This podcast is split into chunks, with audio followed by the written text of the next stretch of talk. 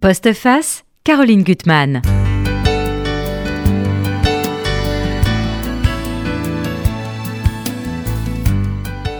Bonjour et oui, vous êtes bien dans Postface. C'est encore moi pendant trois semaines et ensuite vous allez retrouver Caroline Gutmann à la rentrée. Alors aujourd'hui, je suis très contente. Finalement, je suis très contente aujourd'hui de remplacer Caroline parce que j'ai la chance de retrouver Michel Sartre que j'aime beaucoup et c'est pour son nouveau livre qui s'appelle donc Moi, vous, Donna Gracia. Pourquoi moi Non, vous justement, parce que Michel Sard est spécialiste, elle l'a fait pour Marguerite Yourcenar, de faire des adresses, de s'adresser à quelqu'un. Ce qui rend toujours les choses pour moi très agréables, parce que j'ai l'impression qu'on entre dans une conversation, qu'on entre de toute une histoire. Alors, quand même, Michel Sard, il faut commencer par le fait que ce vous Donna Gracia est la fin d'une trilogie. Oui, bonjour. Euh, Est-ce que c'est le syndrome de Marguerite Yourcenar, la trilogie familiale Oui, c'est un peu le syndrome de Marguerite Yourcenar. J'ai toujours l'impression que je la suis. Je, elle m'accompagne dans, dans, toute mon œuvre. Euh, oui, euh, c'est la fin d'une trilogie. Enfin, je ne sais pas si c'est la fin d'une trilogie, mais enfin, c'est le, troisième volet, en tout cas, d'une longue histoire. D'une longue histoire qui est une, une saga familiale dont, que j'ai construite comme une suite romanesque euh, à rebours, euh, parce que je commence par ma mère, puis euh, je vais à l'histoire de ma grand-mère, puis ensuite à l'histoire de Gracia, qui est une aïeule rêvée, adoptée, un personnage historique, mais sur lequel euh, j'ai posé euh, ma patte de, j'ai imprimé ma patte de romancière. alors les deux, les deux premiers volumes dont vous allez nous dire les titres ont été publiés chez euh, Julliard et celui-là est publié chez Mialet Barreau, c'est-à-dire chez les mêmes éditeurs qui sont devenus des dissidents, n'est-ce pas Betty Mialet? Bonjour Betty Mialet. Bonjour. J'aime bien que les éditeurs soient là, comme vous savez, donc bien qu'elle soit un peu malade et qu'elle ait peur de tousser, je, je l'ai enjoint de, de revenir ici. Alors bonjour. Et donc, alors le premier volume Alors le premier volume, ça s'appelle Revenir du silence. Euh, le sous-titre est le récit de Jenny. Jenny, c'est ma mère. Euh, ma mère qui, pendant la guerre, puisque je suis née euh, au moment de la déclaration de guerre, m'a cachée, m'a sauvée, puisque j'étais une enfant juive.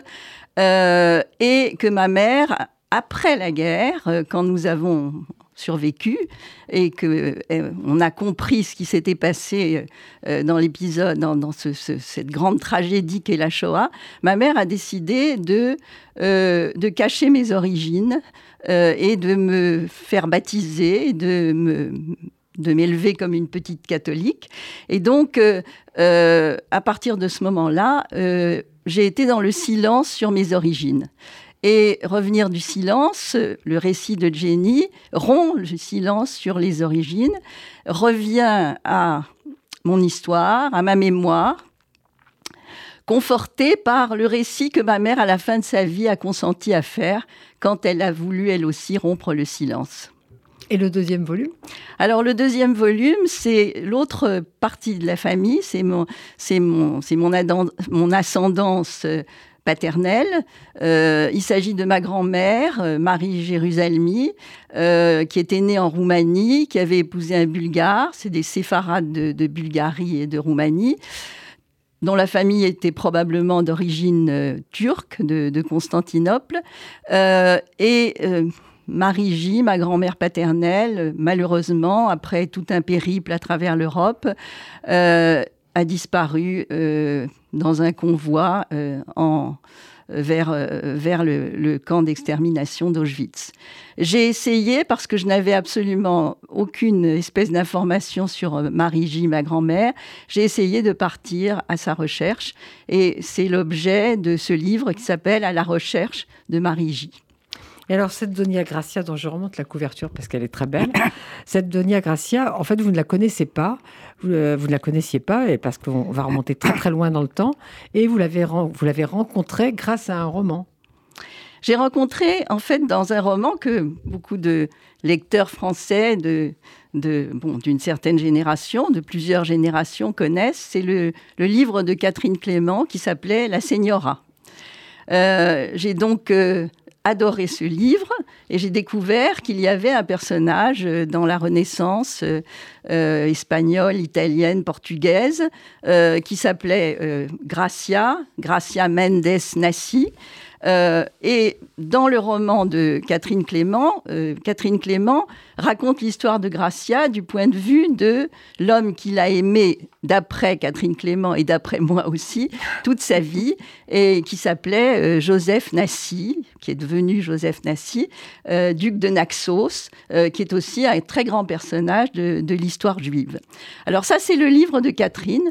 Et puis, par la suite, j'ai fait des recherches. Et puis surtout, il y a eu beaucoup de recherches qui ont été faites sur Gracia Nassy, Gracia Mendes Nassy, euh, en particulier un livre américain euh, qui, euh, le livre d'une américaine, Andrea Elion Brooks, qui a fait faire des recherches dans 13 langues, 7 pays, pour euh, découvrir les traces réelles, euh, historiques de Donia Gracia.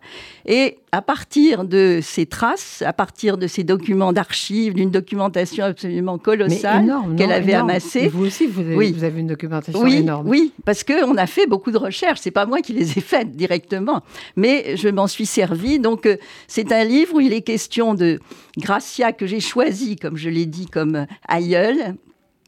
Et à la fois sur le plan historique, sur le plan des faits, ce qui, ce qui lui est arrivé, et puis en même temps, euh, j'ai inventé, parce que je suis avant tout romancière, et donc euh, comme... Euh, Marguerite Yourcenar le faisait elle aussi, j'ai rejoint Toyer et je me suis projetée dans cette espèce de conversation dont vous avez parlé entre Donia Gracia et moi-même. C'est ça, je vais lire la première page parce que je crois qu'on voit bien euh, de quoi il s'agit et du, fait qu'il y a une, interaction entre, entre Donia Gracia et vous.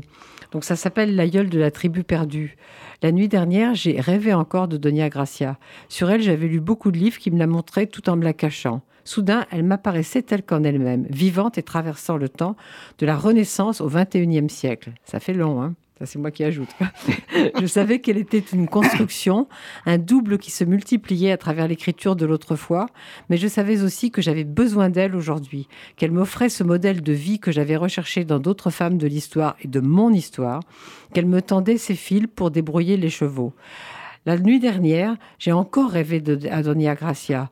Je n'avais plus besoin de livres pour lui redonner vie. Je n'avais qu'à laisser couler son existence dans la mienne. Elle avait l'habitude de ces métamorphoses léguées par d'autres femmes qui, avant moi, s'étaient inventé une filiation imaginaire dont elle tenait l'autre bout. Je savais qu'elle serait ma compagne, de ce nouveau voyage, l'objet de la recherche, guide du passé dans le présent, ombre portée sur ma route à travers la jungle du doute et de la reconnaissance, je savais qu'elle serait ma Béatrice, son premier prénom, et qu'elle me conduirait de nom en nom jusqu'à ma propre identité. Entre quête et enquête, j'ai décidé de partir sur les traces de Donia Gracia. Donc là, je crois qu'on comprend bien qu'il y a sans arrêt une interaction entre, entre vous, entre le 21e siècle où elle n'a pas vécu et le, moment où elle a vécu. Donc la première partie s'appelle euh, Fuir l'Inquisition. Donc on voit à peu près à quelle époque on est et où là, il faut commencer à, partir, à bouger. Et là, une espèce d'errance d'abord à travers l'Europe. Oui, alors ce que je voudrais dire tout de suite après le texte que vous avez lu, euh, c'est que ce qui rapproche euh, Donia Gracia de moi, euh, ce qui rapproche son histoire de la mienne, c'est la, la conversion. La conversion forcée de la famille de Donia Gracia et le baptême que ma mère m'a en quelque sorte imposé quand j'avais 7 ans, pour ensuite me refuser la religion chrétienne quand j'ai voulu faire ma première communion et qu'elle m'a dit c'est impossible parce que nous sommes juifs. Euh, donc il y a entre Donia Gracia et moi euh, cette, similitude de, du silence sur les origines et de la conversion forcée. Donc je suis partie sur ce thème, c'est plutôt la thématique hein, qui m'a intéressée. nous étions toutes les deux des, des convertis de force, d'une certaine façon. Et toutes les deux, nous avons recherché euh, nos, euh, nos origines. Euh, alors, pour Gracia, il y avait encore une autre similitude, c'était l'Inquisition à l'époque de Gracia et puis la Shoah à mon époque. donc, euh, pour en revenir à la première partie, effectivement, qui s'appelle Fuir l'Inquisition, euh, Gracia, qui est née donc à Lisbonne, elle est née chrétienne, elle a été baptisée dans la cathédrale, euh, et puis peu à peu, bon, la situation au Portugal empire, et l'Inquisition menace de s'installer, puis s'installe. Et à ce moment-là, euh, Donia Gracia, pour toutes sortes de raisons, euh, décide avec les siens de fuir l'Inquisition. Et à partir de ce moment-là, elle part à Anvers, ou en passant par l'Angleterre, parce que c'était plus facile. Ensuite, euh, d'Anvers, euh, elle, part pour les villes italiennes qui étaient beaucoup plus tolérantes euh, à l'égard des, des nouveaux chrétiens. Parce qu'il ne faut pas oublier que Gracia est d'abord une chrétienne, une nouvelle chrétienne, avant de redevenir juive dans l'Empire ottoman. Mais alors, il y a des petits passages en, Italie qui, qui, courent pendant très longtemps sur Thérèse d'Avila. Pourquoi? Alors Thérèse Davila, je, je me suis posé moi-même la question parce que j'ai pensé que vous alliez me la poser. Et euh, j'ai trouvé une réponse toujours dans notre Marguerite Yourcenar qui euh, parle euh, dans son, sa correspondance de l'expérience contrapontique, elle appelle ça. C'est-à-dire de mettre en perspective un, personnage central par la création d'un personnage, disons, moins important, un peu secondaire par rapport à lui, mais qui permet de jeter une lumière sur, sur ce personnage central. Et, et c'est le cas de Thérèse d'Avila. Pourquoi Thérèse d'Avila? Euh, pourquoi est-ce que j'ai introduit ce contrepoint à Donia Gracia, qui est l'histoire de, Thérèse d'Avila? Eh bien, parce que euh, elles étaient contemporaines. Euh, Thérèse d'Avila était née cinq ans après Gracia, parce que Thérèse d'Avila était elle aussi la fille d'un nouveau chrétien, la petite fille d'un juif converti, et que euh, elles ont suivi des chemins euh, complètement différents, euh, partant d'une origine commune. L'une est, revenue à ses origines juives et l'autre est devenue l'une des plus grandes saintes de l'Église catholique. Mais en même temps, il y a quelque chose entre elles que j'appelle la spiritualité qui les, qui les apparente. Et, c'est ce qui m'a intéressée. J'ai voulu montrer aussi dans une perspective euh, féministe, euh, ce que les, possibilités qui s'offraient aux femmes à cette époque, aux femmes d'une certaine trempe, parce que aussi bien Gracia que, que Thérèse sont quand même des femmes exceptionnelles. Euh, et j'ai voulu montrer quels étaient les chemins qu'elles pouvaient prendre, qui sont des chemins complètement opposés. en même temps, comme je l'ai dit, comme vous l'avez lu dans le texte, ce sont des exemples. Je, trouve que c'est important aujourd'hui pour les jeunes générations qu'elles euh, elles, aient des, modèles. Et pour moi, Gracia est un modèle et, Thérèse Davila est un modèle, en même temps qu'elles sont comme moi euh, des, produits de la conversion. Mais alors, j'allais dire, vous êtes arrivé un peu vite à Anvers parce que dans cette espèce d'errance à travers l'Europe, il, il y a tout de même une étape anglaise. Oui, il y a une étape anglaise, oui. Euh, grâce à Henri VIII, euh, parce qu'il faut dire aussi que Gracia est quelqu'un qui, a une immense fortune, qui a hérité d'une immense fortune. D'ailleurs, le thème de la fortune de, Gracia est important dans ce, dans ce livre, dans ce roman, dans la réalité et dans, dans le, et dans la fiction. Euh, et elle prêtait de l'argent euh, aux, tout-puissants, en particulier les monarques, qui en avaient toujours besoin partout, et puis les papes, et puis aussi d'autres personnages importants. Elle a, elle a soudoyé des quantités de pour arriver à survivre et aussi pour arriver à aider les autres à survivre, parce que c'est aussi le but de sa vie, c'est sauver son peuple. Euh, donc, euh, elle arrive en Angleterre grâce à, Henri VIII, à qui euh, elle a prêté de l'argent, bien entendu. et Henri VIII, à cette époque, était euh, en train de créer euh, l'église anglicane. Il venait de, euh, de, rencontrer Anne Boleyn et il était en train de se débarrasser de, de sa compagne espagnole et de la religion catholique. Donc elle a été assez bien, assez bien accueillie en Angleterre et puis où il y avait une communauté de, de nouveaux chrétiens qui s'étaient installés un peu plus tôt. et donc, elle s'arrête là, et puis ensuite, de là, elle part, euh, elle part sur le continent, elle part à Anvers, qui était alors une possession de Charles Quint. Alors justement, il y a tout un, passage sur la question des, noms et qui évidemment renvoie à l'identité. C'est-à-dire des gens qui tout d'un coup euh, ne sont plus exactement, savent plus exactement de quelle identité ils sont à cause de ces noms qu'on leur a imposés, qui, qui contredit leur, leur nom, leur véritable nom. vous pouvez pas imaginer l'imbroglio, la, la, difficulté que j'ai eue à, à, faire cet arbre généalogique que je place ah au début du, au début du roman. Quand, oui. quand, on est, quand on est comme ça bouleversé par euh, tous ces noms différents, on revient à l'arbre généalogique. Mais en plus, moi, je ne sais pas bien lire les arbres généalogiques, donc je me dis de qui elle est exactement la fille, etc. Mais, mais, mais, mais ça fait partie de, de, ce, plaisir de l'enquête, en fait. Bah, c'est-à-dire, c'est aussi euh, c'est la, vie des, du, juif errant depuis toujours. C'est-à-dire que le fait de se convertir euh, amène euh, l'adoption d'un nouveau nom. Le, nom, le nom de famille de cette famille, c'est en, réalité le nom de ma famille maternelle, benveniste, qui était une famille espagnole assez connue euh, euh, au Moyen Âge, quand il y avait l'Espagne des trois cultures. Et donc, euh, ces benvenistes, quand ils ont été convertis de force au Portugal, ils venaient d'Espagne, ils ont pris un autre nom, ils se sont appelés Mendes. Et puis quand Gracia Mendes est euh, arrivée euh, dans l'Empire ottoman, elle a pris encore un autre nom. Elle s'est appelée, parce qu'elle a repris un nom juif, elle s'est appelée Nassi.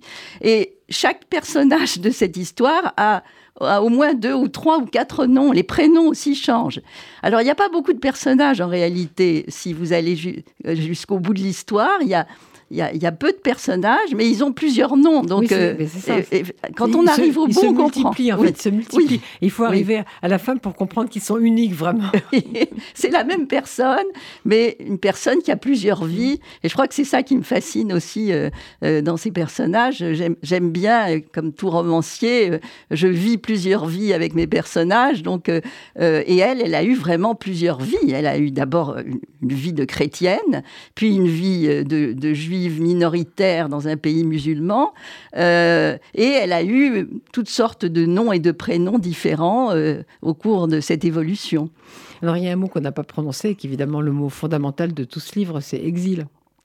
Oui, alors l'exil, alors c'est vraiment la thématique euh, centrale du livre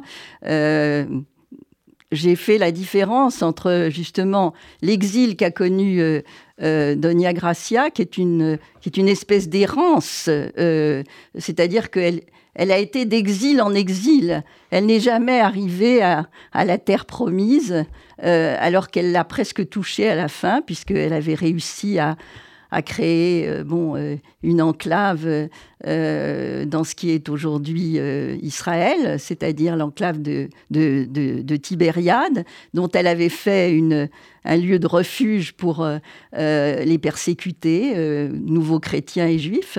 elle nage, mais finalement, on ne sait pas très bien ce qui lui est arrivé à la fin, mais elle n'a jamais atteint cette maison qu'on lui avait préparée dans la terre promise. Donc elle a été d'exil en exil, d'une ville à l'autre, D'Anvers, elle est partie à Venise.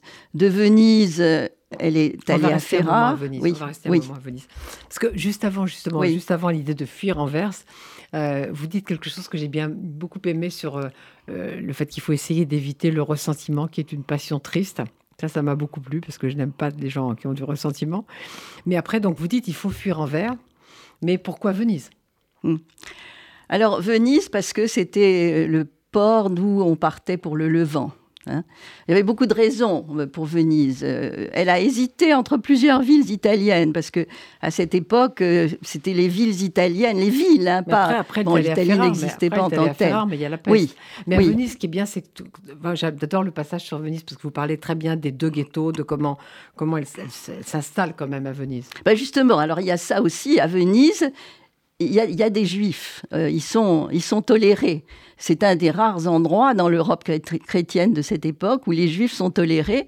Et quand elle arrive à, Venise euh, et qu'elle rentre dans ce palais magnifique qui est le sien, euh, de l'autre côté, alors d'un côté, elle voit le Grand Canal, et de l'autre côté, euh, ben, ça donne sur le ghetto juif. Et pour la première fois de sa vie, elle qui est née chrétienne dans un pays où il n'y avait plus de juifs parce qu'ils avaient été tous convertis de force euh, au Portugal, eh bien, elle découvre des juifs comme elle.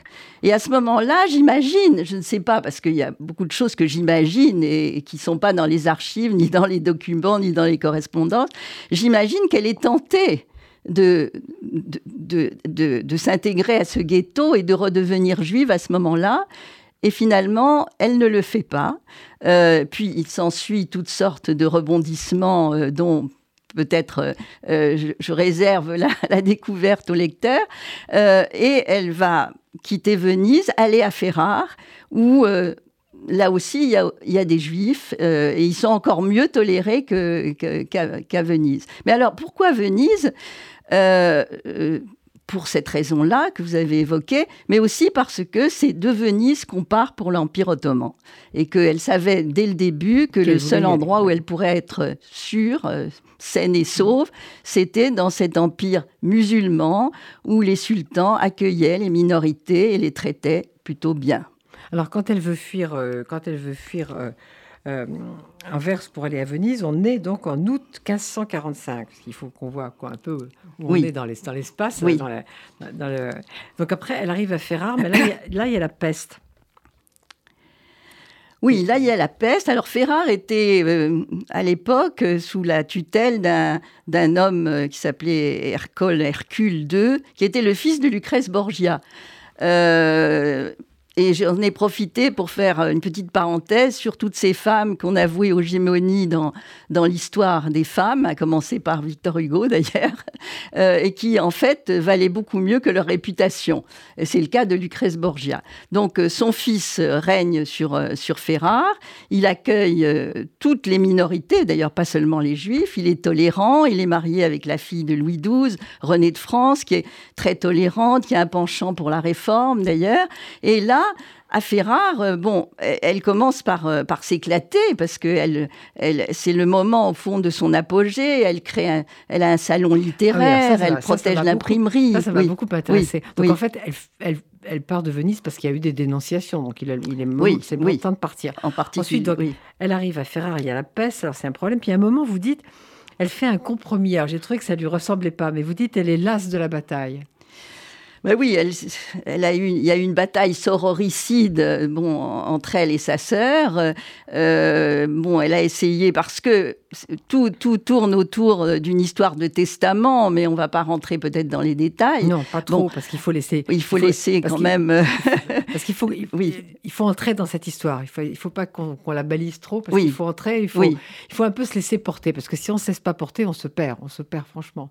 Mm. À un moment, je me suis dit, je voulais absolument revenir tout le temps à l'arbre généalogique. Du coup, je me perdais. Donc, j'ai dit, non, maintenant, je, je, suis cette histoire. On va à Venise, on va à Ferrare. Euh, on va parler du salon littéraire. Ça, ça m'a beaucoup plu. C'était au moment de la découverte de l'imprimerie. Évidemment, c'est tout ça est oui. concomitant. Et, euh, et puis, euh, et puis aussi, elle, a même édité, quoi. Enfin, elle, elle a, même, elle a édité ouais. une Bible, oui. oui. Et c'est à ce moment-là. C'était quoi ce salon littéraire? Elle recevait des, des, écrivains de l'époque ou elle recevait des lecteurs? Comment Alors, elle, elle, recevait des, on dirait, des intellectuels, parce mmh. que Ferrare, c'était la ville des, des intellectuels.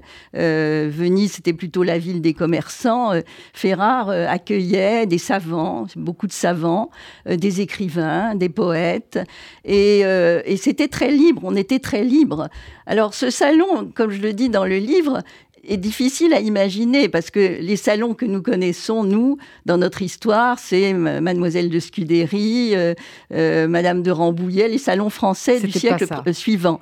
Alors comment imaginer le salon d'une juive, d'une nouvelle chrétienne euh, qui parle euh, à la fois espagnol parce que sa famille est espagnole, portugais parce qu'elle est née en Portugal, qui se trouve dans une ville italienne et qui réunit euh, des gens de tous bords, de toute religion dans son salon Qu'est-ce qu'il pouvait s'y dire Comment ça se passait? J'ai essayé d'imaginer à partir de, de ce que je pouvait euh, découvrir et, connaître.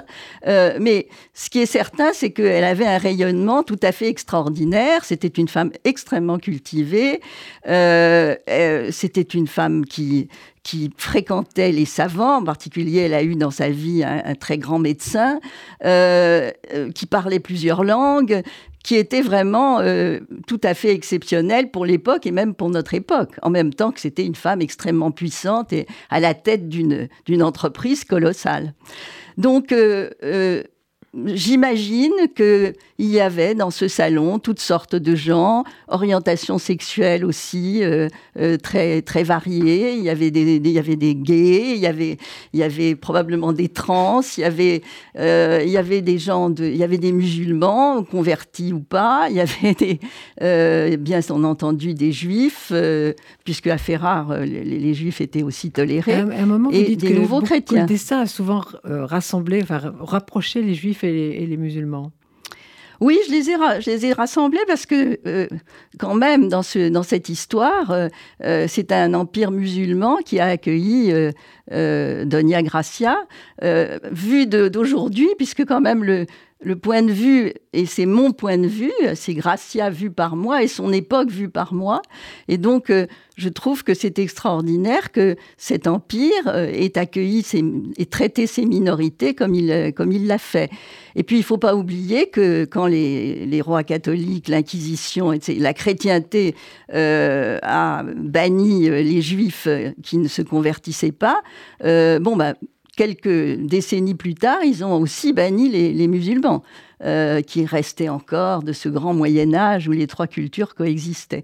Euh, donc, euh, j'ai voulu marquer que entre les juifs et les musulmans, bon à cette époque-là, en tout cas, il y a une espèce de, confrérie du malheur.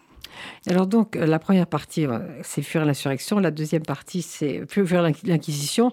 La deuxième partie, c'est les terres ottomanes. Mais alors, ce que j'ai pas dit, c'est qu'il n'y a pas vraiment des chapitres au sens où on l'entend l'habitude. Il y a des balises, je dirais, des sortes de, balises. alors, il y en a une qui m'a évidemment enchantée après l'histoire de l'édition. C'est qu'il y en a une qui s'appelle La vie immobile. Alors là, j'ai vu arriver Marguerite Yourcenar au galop. oui.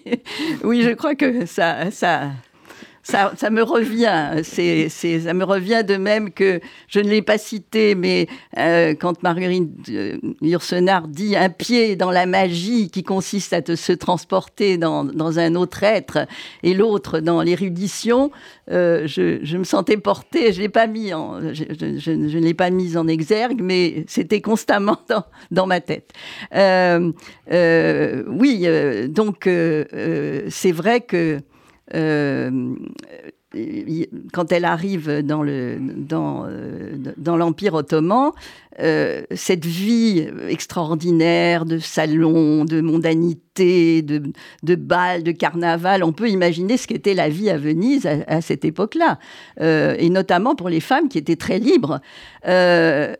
Elle arrive dans, un, continent, dans un empire où, où les femmes sont invisibles. Euh, donc, euh, alors la première chose qu'elle demande, et je trouve que c'est tellement c'est tellement euh, caractéristique d'une femme, d'un tempérament féminin. La, première chose qu'elle demande, qu'elle exige du sultan, c'est de garder, de faire venir ses robes de Venise. Elle ne veut pas s'habiller comme on s'habillait à, à, Constantinople, elle veut continuer à s'habiller comme s'habillaient les Vénitiennes. Et c'est ce qu'elle a fait, elle était toujours très très élégante. C'était pour elle une façon de s'imposer comme juive, parce que les juifs n'avaient pas le droit, en plus, euh, encore moins que les musulmanes, elles n'avaient pas le droit de, porter des robes somptueuses. Donc, euh, elle a fait exception et évidemment, tout le Levant juif lui a été très reconnaissant par la suite et dans les, siècles même qui ont suivi de ce qu'elle avait fait pour la dignité, en quelque sorte, du peuple juif qu'elle représentait. Alors, après Dubrovnik, euh, on arrive à Salonique. Alors, tout à l'heure, hors antenne, vous avez dit qu'elle n'était pas restée si longtemps à Salonique, mais avec vous, elle y reste longtemps parce que Salonique, c'est un endroit extrêmement important pour vous. Absolument, oui. Oui, alors ça, ça fait partie de l'inventé. Bon, j'ai dit, euh, Gracia est un personnage historique euh, qui a été d'ailleurs, bon, décrit dans plusieurs livres avant moi, mais il y a aussi tout ce que moi j'en fais.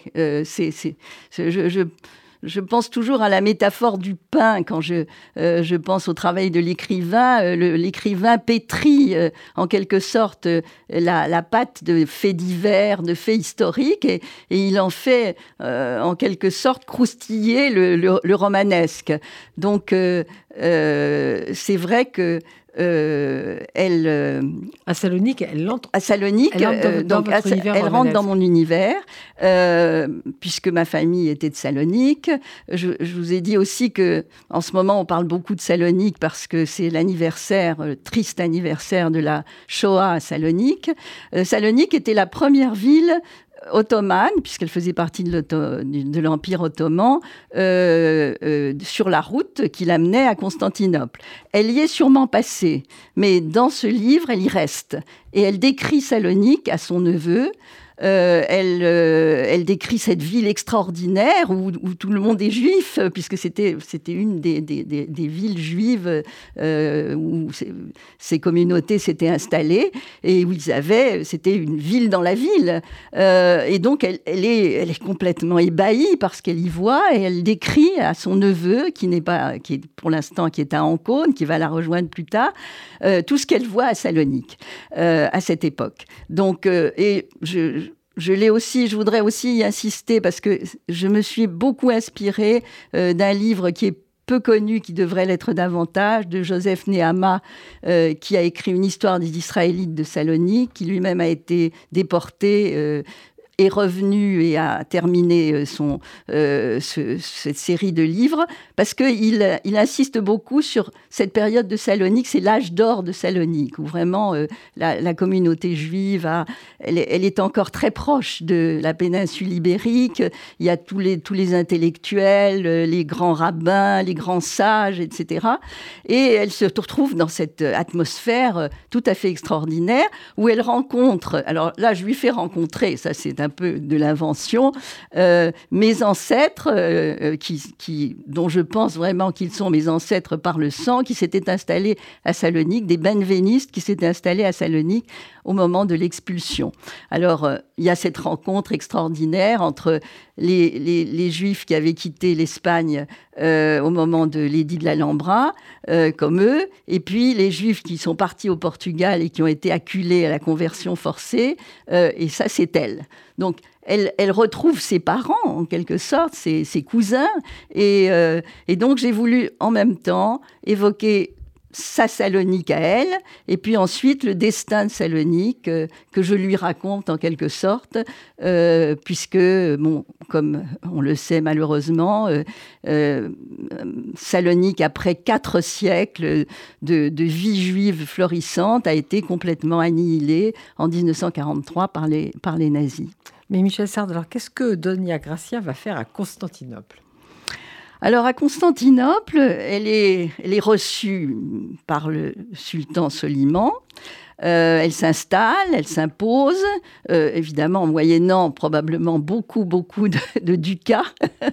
Euh, et là, elle se consacrera de façon extrêmement tenace, puissante, à sauver les autres opprimés de, l'Inquisition. Elle, elle s'est sauvée, et d'ailleurs, tout le temps où elle-même se sauvait, elle continuait aussi à sauver les autres. Mais là, vraiment, elle se consacre complètement à euh, euh, à aider les, persécutés juifs, nouveaux chrétiens, euh, à échapper à l'Inquisition dans toute la chrétienté, non seulement à l'Inquisition, mais au pape, enfin à toutes les, toutes les oppressions.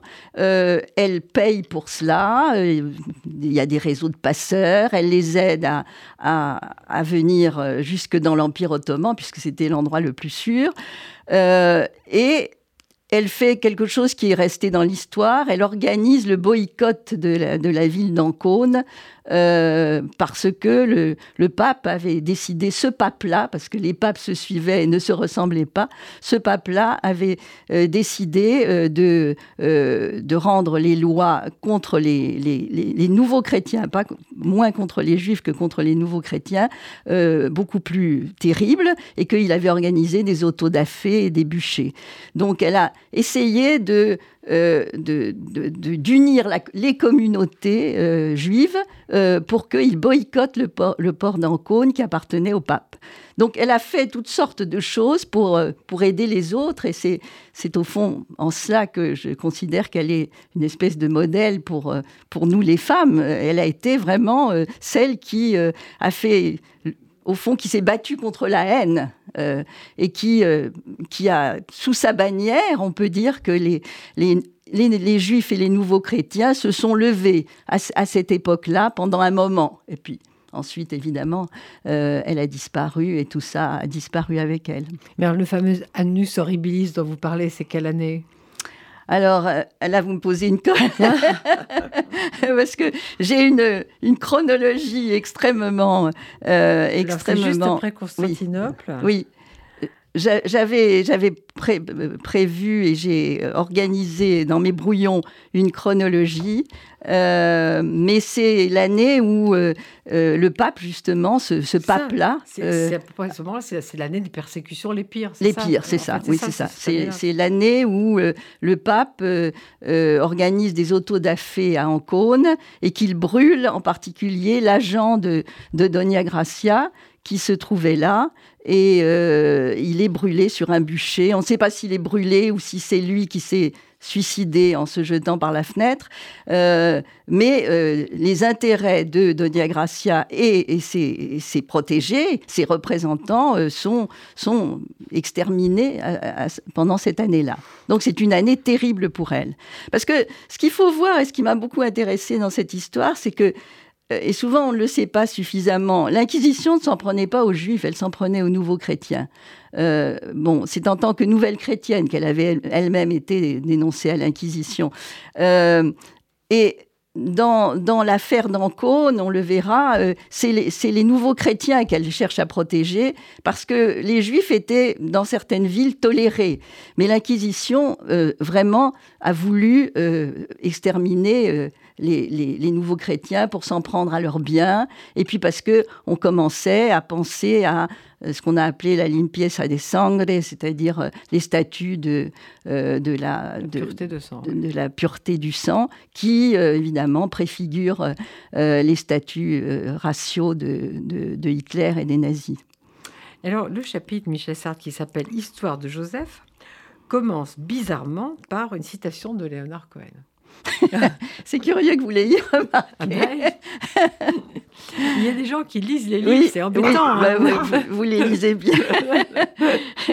bah, écoutez, oui, je, je, vais vous répondre. D'abord, j'adore Léonard Cohen.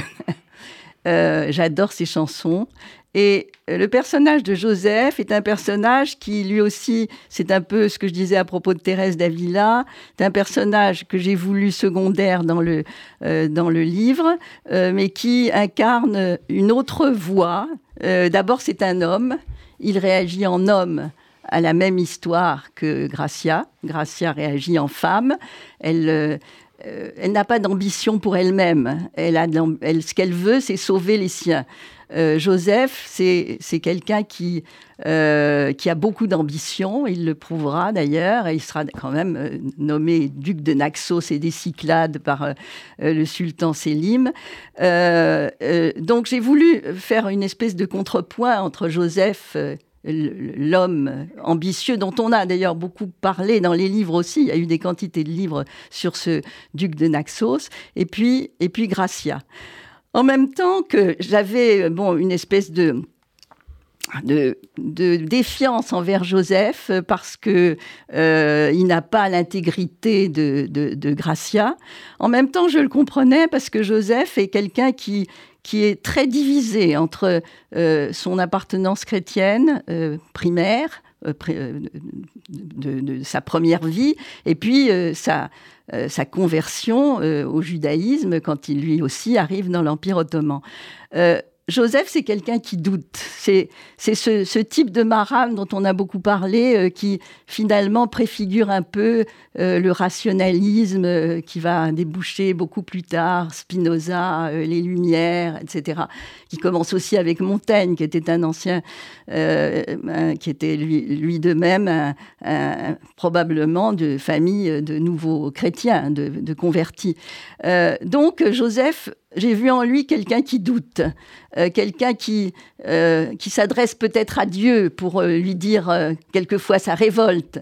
Et c'est pour ça que, d'une certaine façon, euh, j'ai pensé à, Léonard Cohen et j'ai eu envie. C'est de... cohérent. Oui, voilà. c'est cohérent. Alors, on va pas parler de l'épilogue parce qu'il faut que les lecteurs aillent jusqu'au bout de ce livre. Mais pour en revenir au fond à Marguerite Yourcenar, qu'on aime beaucoup toutes les deux, euh, maintenant que vous avez créé Donnée Gracia comme personnage, qu'est-ce qu'elle est devenue vraiment pour vous?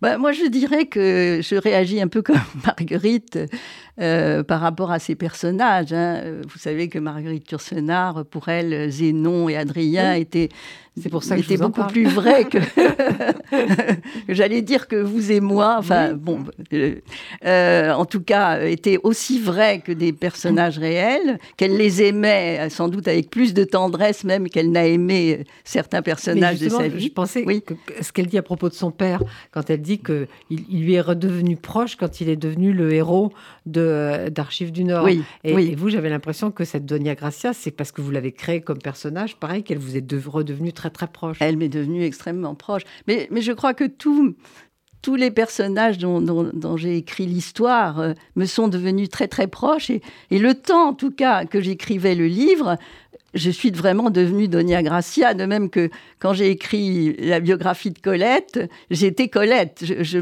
finissais par avoir l'impression que je lui ressemblais physiquement.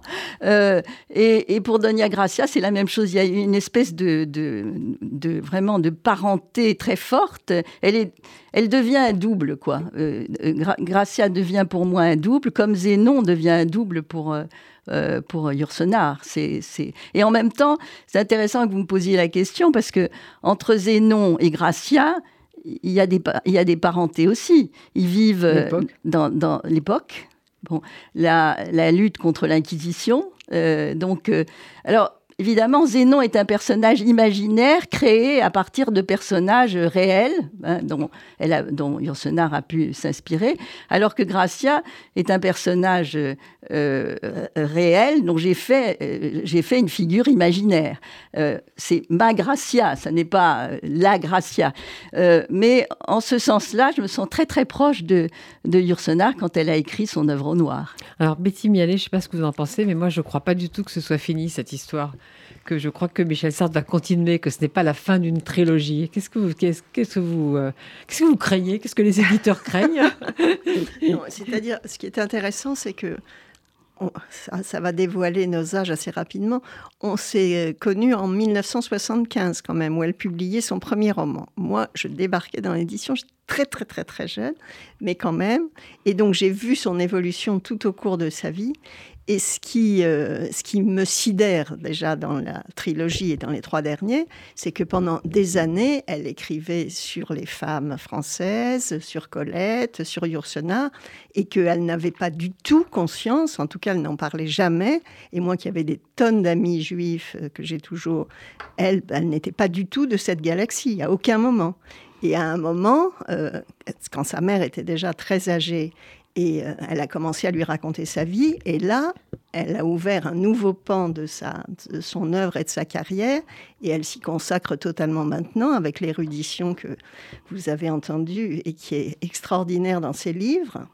Et donc, c'est une nouvelle Michel Sartre quand même pour moi, mais il y a des liens absolument formidables qu'on a essayé de reconstituer en faisant une petite brochure qui donne un petit peu euh, toute sa, sa, trajectoire. Je il faut qu'on arrête, on va se taper dessus. qui est, euh, qui est assez extraordinaire. Là, il y a une petite brochure qu'on va pouvoir trouver. Et c'est vrai que j'avoue que... Euh, mais alors, cette Donia Gracia, bon, heureusement, elle était arrive, parce que c'est un gros livre, je vous invite à le lire, mais il faut lire aussi les deux autres. Alors, ce livre-là est chez Miel les barreaux. Les deux autres étaient chez Julliard. Est-ce qu'ils sont en poche? Ils sont non, ils ne sont, pas, en poche, mais ils sont toujours disponibles. Donc vous êtes prié de les trouver, de trouver les deux autres, parce que pour l'été il faut lire, il faut lire de. Vous les trois. Vous pouvez commencer par celui-là, mais il faut lire les trois. Voilà. Mais je vous remercie beaucoup toutes les deux. Merci Michel Sard, merci Betty Mialet. Merci à vous. Merci à vous.